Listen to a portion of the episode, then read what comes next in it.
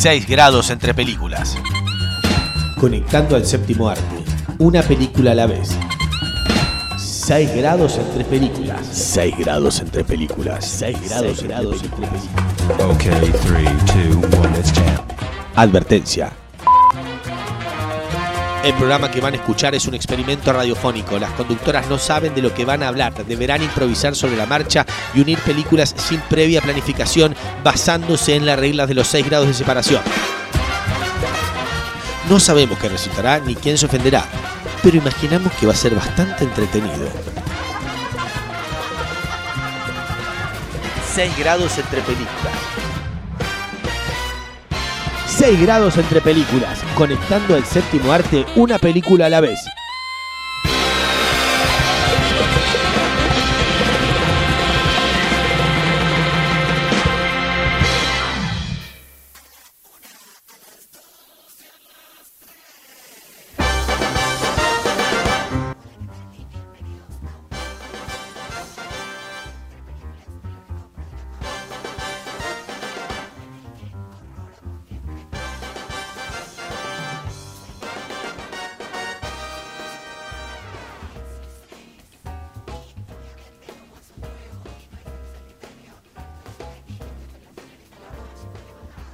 Muy bien, muy contenta que llegamos a los dulces 16. Estoy esperando la fiesta en cualquier momento. Fiesta, fiesta, pluma, pluma gay, pluma, pluma gay.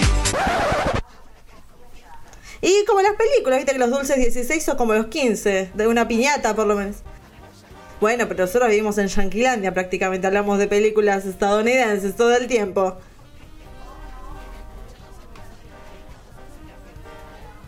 También, también. Y es cierto que hay muchas películas argentinas en cartelera, así que estamos en la cresta de la ola.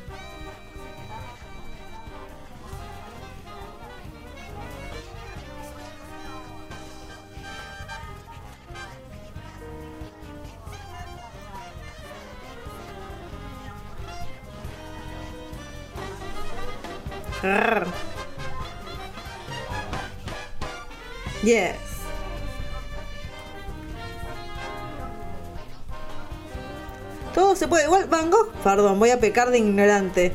¿De, de dónde era Van Gogh? Ah, pues yo iba a decir franceses todos, pero no, me cagaste.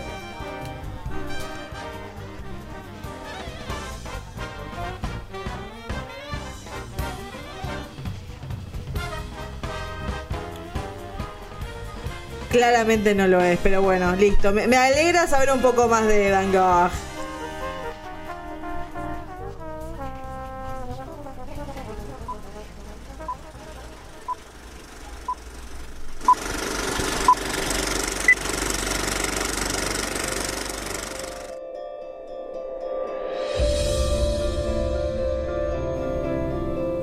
Vincent van Gogh killed himself?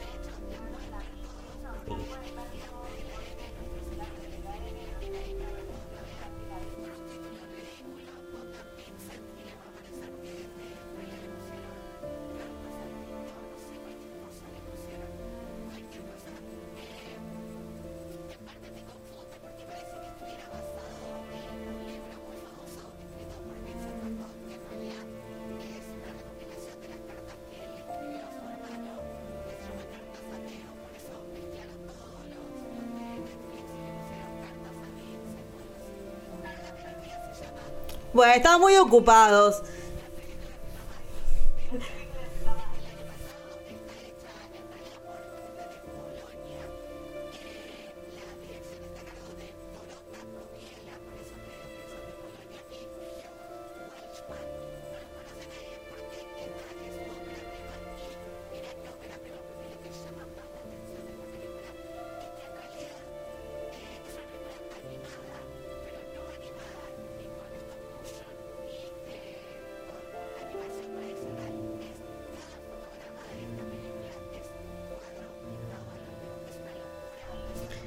Dolor de huevo.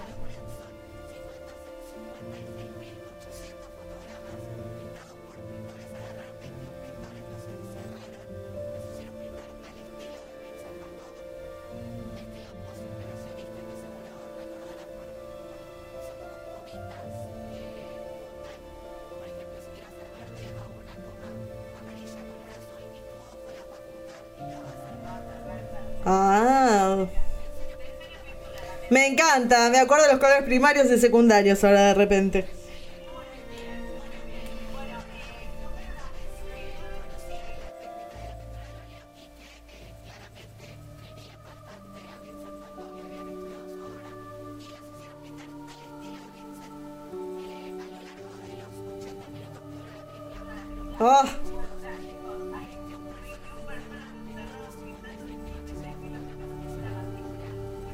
Pudís, odias a Van Gogh después de hacer eso.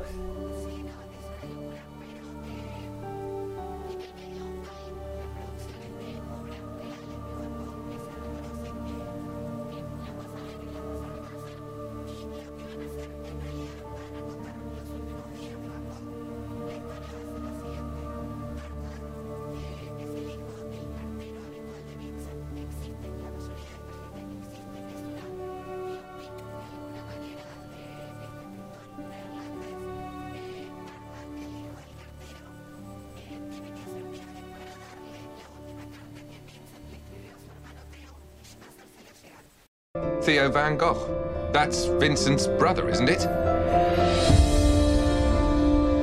I don't see the point in delivering a dead man's letter. Son, if you had died and there was a letter out there that you had sent to me, I'd want it.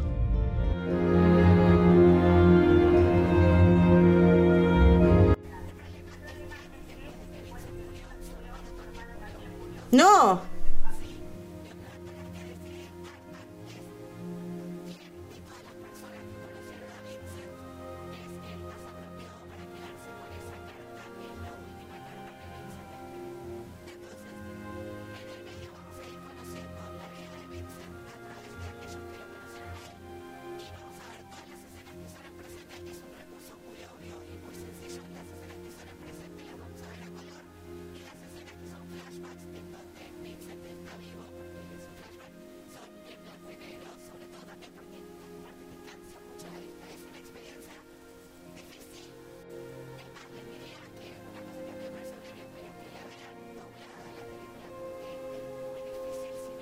Con el subtítulo incluido.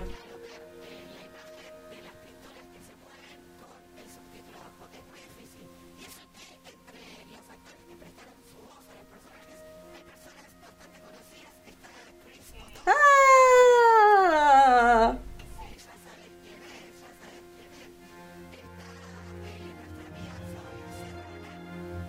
Eh, Sorice.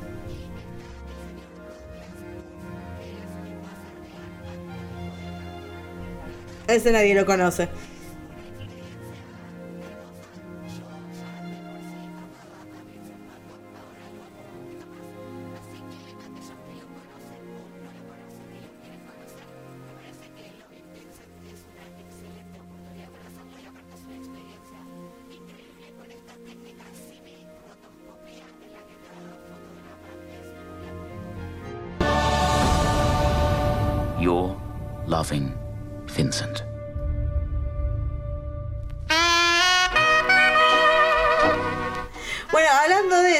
Yo me quedo con. Bueno, eh, Van Gogh, que era el que había hecho Medianoche, Cielo Estrellado, algo así, me parece que era.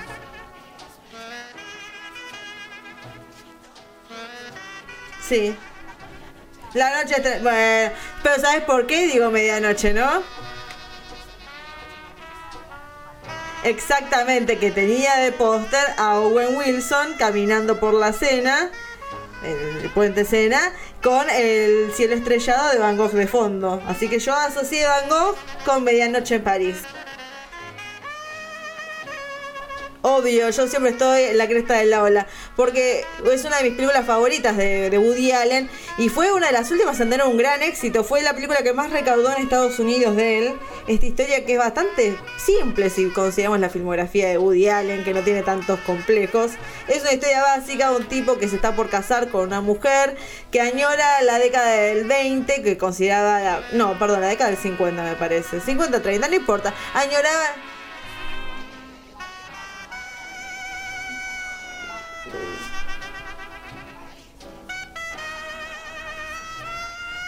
Claro, pero me parece, bueno, no importa. Añoraba una época, vamos a decir. La, puedo decir esos años 20 porque están Hemingway, está eh, Scott Fitzgerald con la mujer, está Picasso también. Bueno, él añora esa época. Es un hombre soñador, hace guiones, pero quiere hacer algo más potente. Está escribiendo una novela sobre un hombre que colecciona cosas antiguas.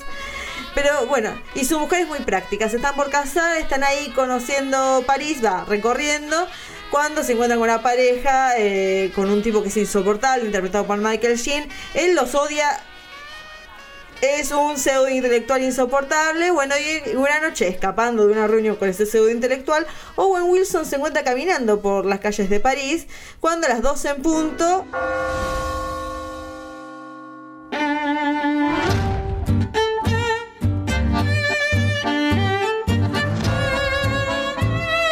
did you get in last night? Not that late. aparece un auto que lo lleva a otra época, a la época soñada por él, donde puede vivir a la noche la vida que él siempre quiso, esta añoranza de los años dorados, y a de día vive el presente. If I was to tell you that I spent last night with Ernest Hemingway and Scott Fitzgerald, what would you say? Is that what you were dreaming about, your literary idols? Es una historia que cuenta básicamente lo que es, uno siempre está añorando otra época, pero tiene que vivir el presente. Eso es lo que más que nada.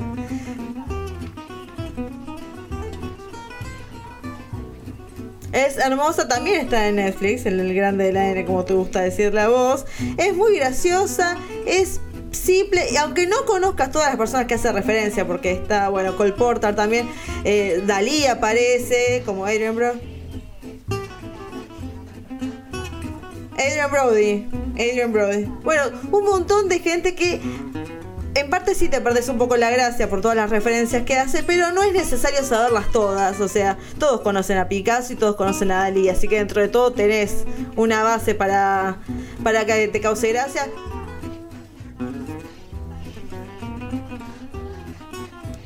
Exactamente. Bueno, un montón de gente conocida, como en todas las películas de Woody Allen, gente muy conocida haciendo papeles chicos, pero que todo funciona perfectamente. Owen Wilson está muy bien.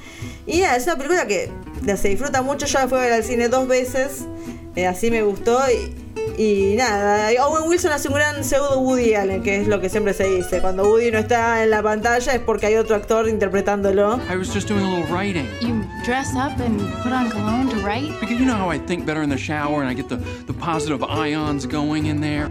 Le sale muy bien la cara de asombro con esa nariz chueca, funciona perfectamente. Así que listo, ahí está. Medianoche de París es mi conexión.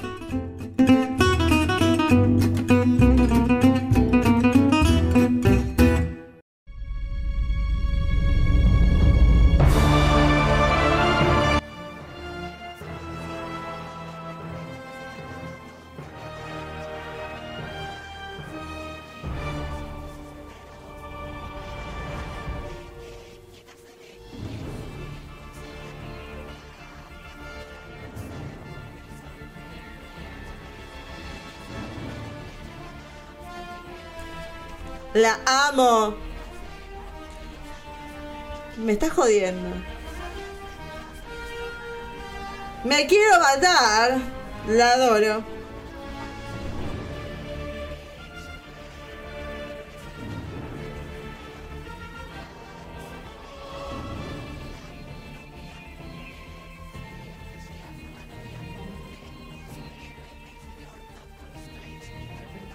Ah. This doesn't make any sense. Not everything does. Not everything has to. Cualquier excusa, Sol.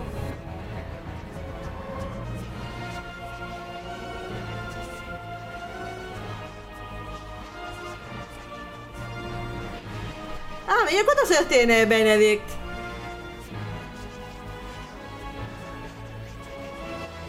Ah, pero lo existe muy bien. No, es grande Rachel. No, lo- no nos demos cuenta, pero es grande.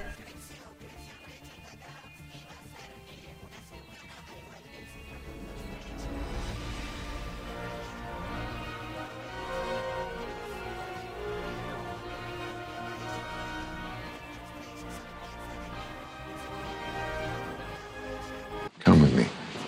Another speaking engagement? So romantic. Love coming to those things with me. We had fun together. No, you had fun. They weren't about us, they were about you.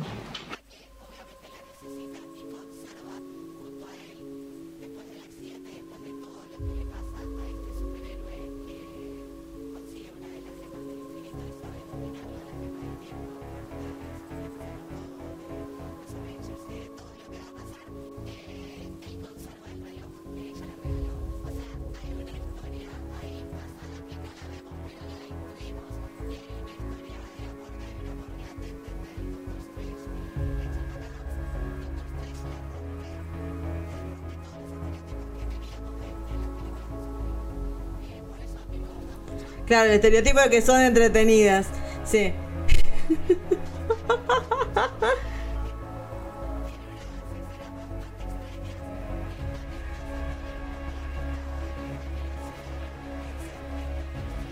Open your eyes.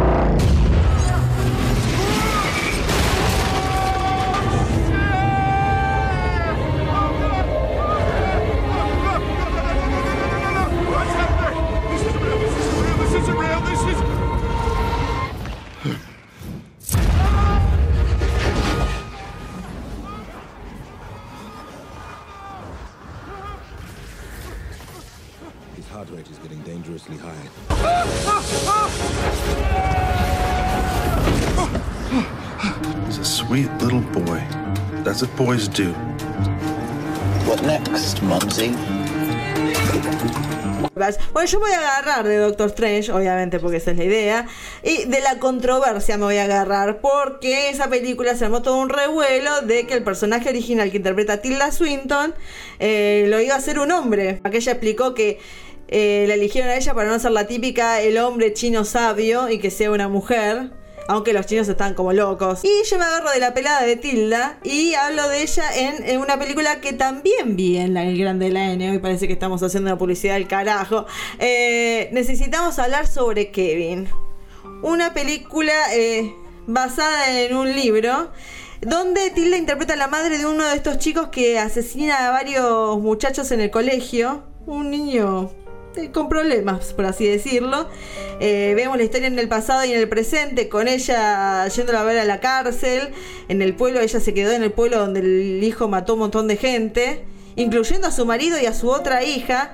Y la gente la odia. La, la echa la culpa a ella de todo lo que pasó. La maltratan, le pintan la casa, le tiran tomates. O sea, la maltratan. Y vemos a, medida la relación de ella con su hijo desde el nacimiento y cómo este chico realmente le hizo la vida imposible desde el principio. Como genuinamente hay un problema, una enfermedad o algo que tenía. Pero bueno, es una película bastante fuerte. Te pone incómoda, te pones nerviosa todo el tiempo porque sabes que algo horrible va a pasar, porque este chico no la deja tranquila. Y el chico que interpreta a Kevin es Ezra Miller, que muchos conocerán ahora por el Flash. Hace Flash ahora en, en, en el universo de...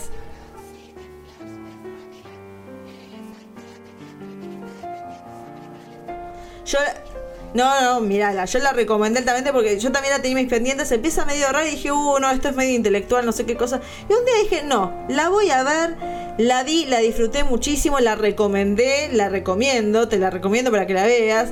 Es jodida, es difícil de ver, eh, el final es fuerte. Pero la verdad que, vale la pena. Y Tilda Swinton, a partir de ese momento, cuando vi esa película, dije: Esta mina es una grosa, es importantísima, es muy talentosa.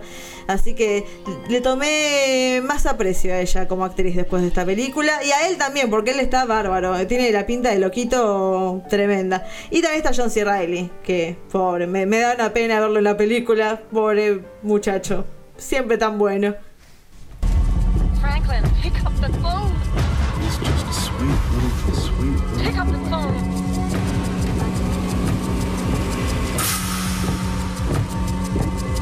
Just a sweet little boy. That's what boys do.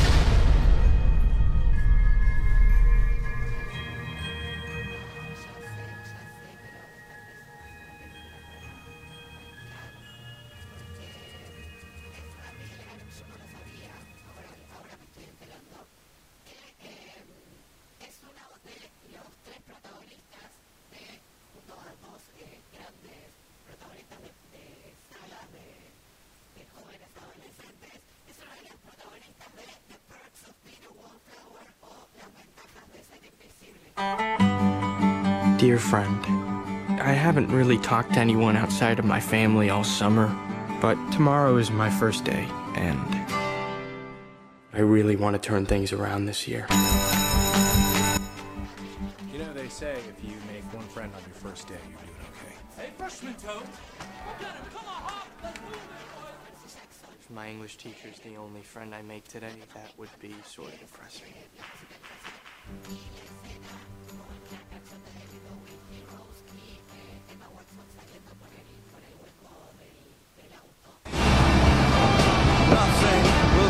What is she doing? Uh, don't worry, she does it all the time. Turn it up! Got it, Your Highness. Escena icónica.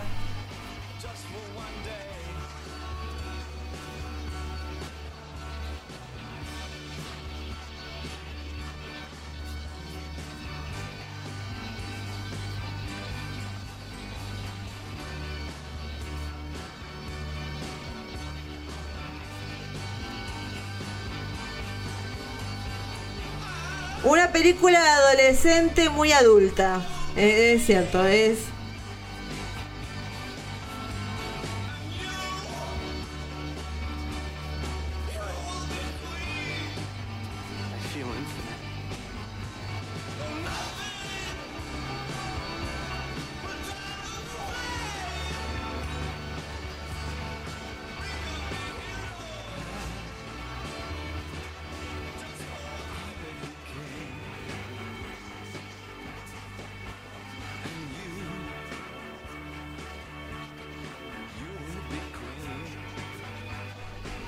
El típico pibe vintage que quiere llamar la atención.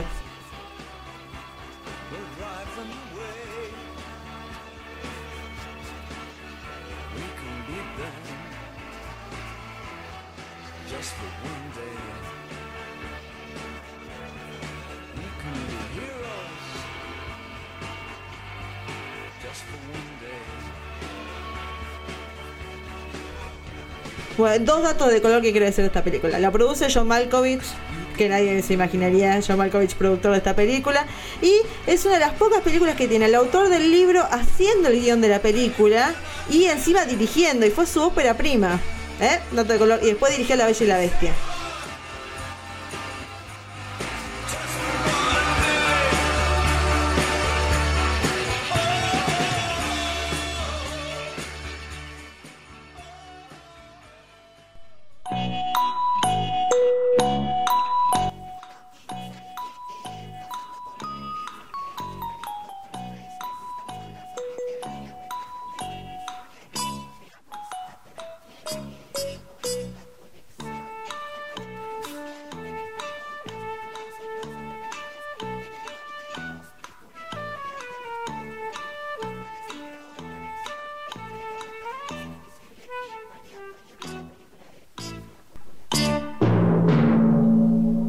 Bueno, y te voy a decir esto, tres palabras. Pim, pam, pum. Ya la tengo, me la hiciste demasiado fácil, debo decirlo. Porque la señora... Bueno, salió redondo, porque la señorita Emma Watson mencionó que después de hacer Harry Potter, cuando hizo The Perks of Being Wallflower, eh, las ventajas de ser invisible, la verdad que le llamó... Being a Wallflower. Las ventajas de ser una una flor de, de- pared. Bueno, queda mejor, queda mejor dicho en inglés. Eh, le, le dieron ganas de vuelta de actuar. Dijo, sí, ahora realmente estoy disfrutando de la actuación. Y de ahí, en su camino para dejar de ser Hermione, tomó un papel bastante diferente en la película dirigida por la señora Sofía Coppola, Bling Ring, que trataba sobre un grupo de pendejos que se dedicaban a robar a los famosos y esta obsesión de los niños. Es malísima la película, lo voy a decir. de- O sea, el, el tema en cuestión es interesante porque son robos que se dieron, robaron a Paris Hilton, a Orlando Bloom, a diferentes personalidades. Este grupo de chicos obsesionados con la fama y, y ser conocidos.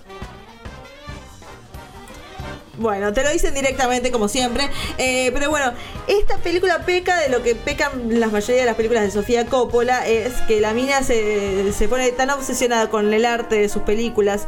eh, que deja de lado un poco la historia. O sea, lo que pasa en Bling Ring es el uso constante de ropa, se ve lugares, la casa de Paris Hilton, que ella misma dejó que filmaran ahí. Todo te, te nubla de la historia porque estás tan obsesionado con mirar, ay, mirá lo que tiene puesto, mirá qué lindo ese lugar, que no hay una historia que, que la forme. Y también peca esto María Antonieta, esta película del año 2006.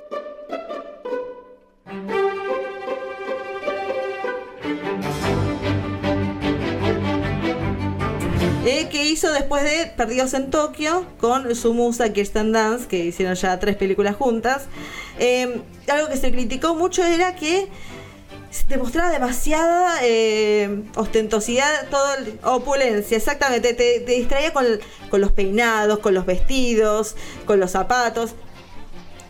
Bueno, pues se, la- se le criticó eso, pero yo creo que también eh, era la idea de Sofía. Sofía quería agarrar la historia de María Antonieta, esta reina que era considerada como una, una zorra, una perra que agarraba y decía que coman torta cuando la gente de Francia se estaba muriendo de hambre porque no tenían de qué comer. Y ella planteó, basada en, un- en ah, una autobiografía, no, en una biografía, eh, vista desde otro punto de vista, como esta adolescente que desde muy joven la agarraron y le dijeron, vos vas a ser reina, te, te llevan a un castillo, te tenés que dejar a tu perro, te ponen con un marido que no quiere tener relaciones con vos, porque durante el primer año no hicieron nada ella y el príncipe Luis Nunca se sabe si realmente fue María Antonieta que dijo que coman torta. Es algo que se empezó a decir y es algo que asumieron todos.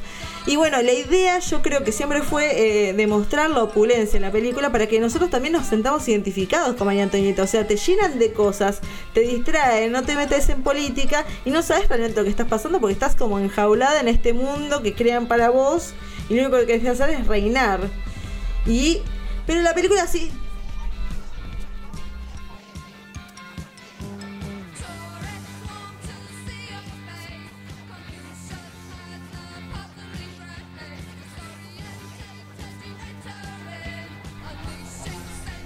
pero bueno, cuando vos metes también música de New Order en una película antigua, es como que te la estás jugando. Es decir, yo voy a hacerlo a mi manera, voy a hacerlo actual, también para atraer a un público más adolescente que tal vez vos decís, una película de época no llama mucho la atención eh, para la juventud.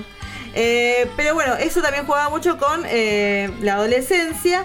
Pero la película en sí es, es larga, son dos horas en las cuales la primera hora es todo ella y el problema es que su marido no se la quiere garchar y después la otra hora es opulencia, opulencia y la caída eh, de María Antonieta que la verdad es interesante, pero tal vez es algo que se podría haber resumido una parte, por lo menos, o sea, hay una parte que cuando ella tiene su cuando, cuando ella tiene a su hija que se va a una campiña y tiene una vida como más austera, austera entre comillas, pero está como en la granja, más relajada, y eso te da como 20, 30 minutos de ella en la granja, todo bien, pero yo quiero que avance la historia.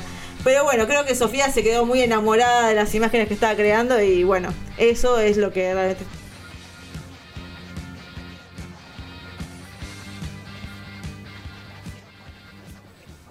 Let them eat cake. Eh, a pesar de que bueno se la pueda criticar a Sofía por tomar esa decisión, pero bueno, te plantea la historia de otra manera, la hace a María Antonieta más querible. Y está muy buena, véanla, o sea, Kirsten Dance está muy bien.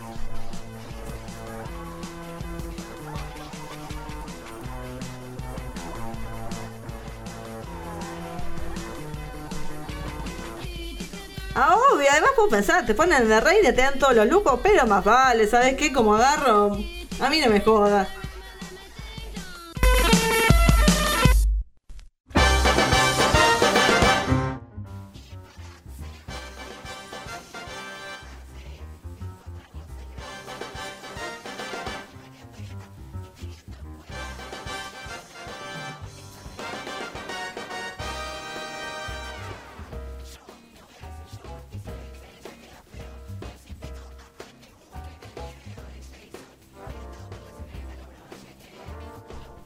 Eh, pongan Jason en YouTube y va a aparecer.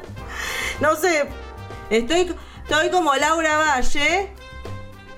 Y entran a mi canal, se suscriben, obvio, porque es un éxito. Y ahí va a estar el video de Jason. Que claramente tengo que ponerle otra cosa para que la gente lo encuentre, porque yo no lo pude encontrar.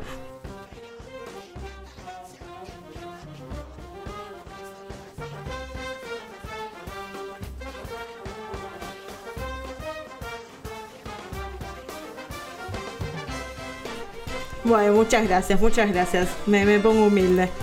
A usted también, la felicito por todos sus logros. Eh, podemos decirlo ya ahora, ¿no?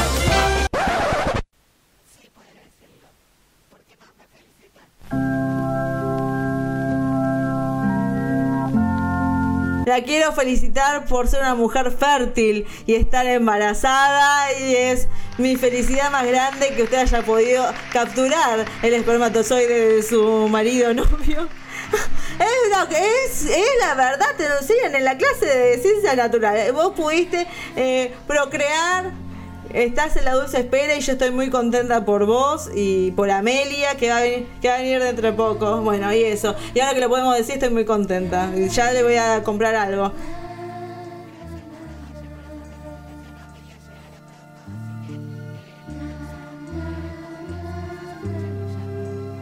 Ay, me voy a poner Pues, ¿por qué no?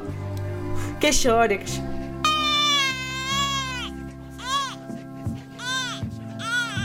Me encanta, hagámosla llorar.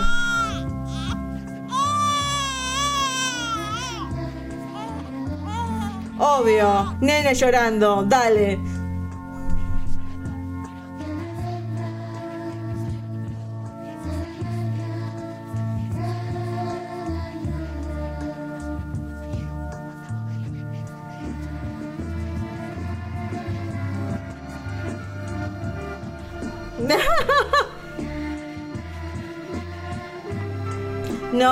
No, te salió perfecto, sos humana.